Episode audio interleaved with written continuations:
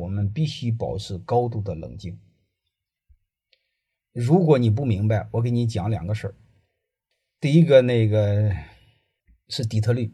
底特律大家知道，现在他的房子一块钱就可以买一栋别墅吧？应该看过这样的报道，是吧？为什么是这样的？因为传统的那几个汽车厂不大行了。我不知道大家能听明白吗？那个汽车厂不大行了，你就你就可以类比底特律这个村里，那个工厂给撤走了，外资撤走了。还有一个黑龙江同学有一个鹤岗，鹤岗那个村曾经有一个煤矿，现在煤矿没了，你就可以理解为这个煤矿这家公司呢，老板呢把他的工厂给撤走了。能听懂了吗？我们有太多的认为外贸外资对我们影响不大，各位，你得会有点思考啊。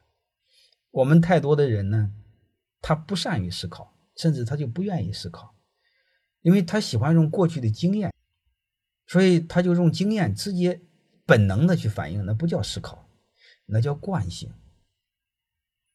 啊，你稍微类比一下，不就这么简单吗？